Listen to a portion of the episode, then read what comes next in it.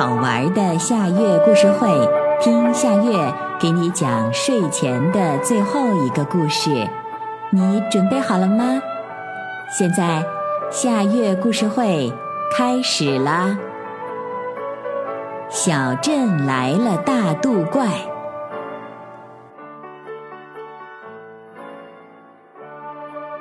一天早晨，小男孩马小虎起来上学。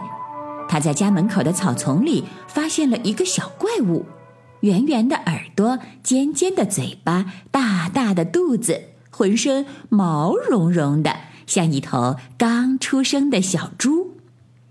小怪物闭着眼睛哇哇大哭，声音十分洪亮，大概是饿坏了。这是哪个妈妈这么残忍，把刚出生的孩子扔在路边了？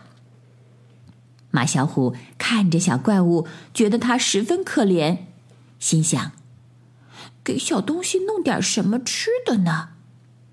他在书包里翻了翻，发现还有一包没有喝的早餐奶，拿出来拆开包装，倒进小怪物的嘴里，咕嘟咕嘟，小怪物几口就把早餐奶喝光了。真奇怪。喝完了奶，小怪物蹭蹭蹭，像吹气球一样长大了一圈儿，像头大肥猪。它的眼睛睁开了，瞪着一对绿豆似的小眼睛，正对着马小虎笑呢。马小虎看小怪物不哭了，就离开它上学去了。到了学校，他把这件事儿忘得一干二净。第二天早晨，马小虎坐在餐桌前，他习惯早餐喝一袋早餐奶的，却发现桌上只有面包，没有早餐奶。妈妈，我的早餐奶呢？马小虎问。妈妈在厨房里探出头来说：“虎子，别提了，今天小镇奶店里的早餐奶不知道被什么东西给偷喝光了。”没办法，我只好给你熬点小米粥凑合一顿啦。什么东西肚子这么大，能把奶店里的早餐奶全都喝光呀？马小虎嘴里嘟囔着。马小虎出了门，又在家门口的草丛里发现了第二只小怪物，和昨天的那只一模一样，像是一个模子里刻出来的。小怪物闭着眼睛哇哇大哭，大概是饿坏了。这是哪个妈妈这么残忍，把刚出生的孩子扔在路边儿？马小虎看着小怪物，心想：今天早晨给小怪物弄点什么吃的呢？早餐奶是没有了。他忽然闻到了一股香味儿，抬起头发现。不远处有一棵大槐树，槐树开花了，像一串一串美丽的白色风铃。马小虎跑过去，踮起脚尖儿，采了一些槐花，放在小怪物的嘴边儿。小怪物几口就把槐花吃光了。真奇怪，吃完了槐花，小怪物蹭蹭蹭，像吹气球一样长大了一圈，像头大肥猪。他的眼睛睁开了，瞪着一对绿豆似的小眼睛，正对着马小虎笑呢。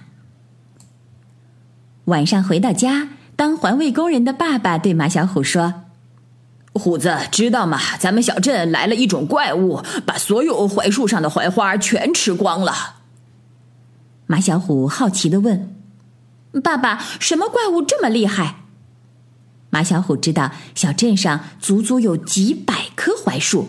到了槐花盛开的时节，树上的槐花开得像白色的瀑布，空气中洋溢着一股股的清香，简直太美了。现在没有了槐花，小镇失去了一道亮丽的风景啊！爸爸叹了口气说。据专家说，这怪物叫大肚怪，长得像猪，饭量很大，特别能吃。成年的大肚怪大的像头鲸鱼呢。马小虎听了，吐吐舌头说：“爸爸，我在咱们家楼下见过这种怪物。”“真的？”爸爸问。“真的，我还喂他们东西吃了呢。”马小虎自豪地说。你喂的什么食物？第一只我喂的是一袋早餐奶，第二只我喂的就是一串槐花。马小虎拍拍脑袋说：“这就对了。”爸爸一拍大腿说：“据专家介绍，这种大肚怪认准出生后第一次吃的东西，把它当成自己的专用食谱，一辈子就只认这种东西吃。”我说呢，原来是大肚怪做的孽呀！妈妈挠挠头，终于明白了。这种怪物的饭量大的惊人，吃光了小镇上的早餐奶和槐花，很快就会饿死的。爸爸说：“大肚怪真是太可怜了。”马小虎听了有些伤感。晚上，马小虎躺在床上睡不着，心想。如果明天早上再见到第三只大肚怪，我该喂它吃点什么呢？什么食物能让大肚怪天天有饭吃，天天能吃饱，又不会给小镇上的人们添乱呢？马小虎想来想去，不知不觉睡着了。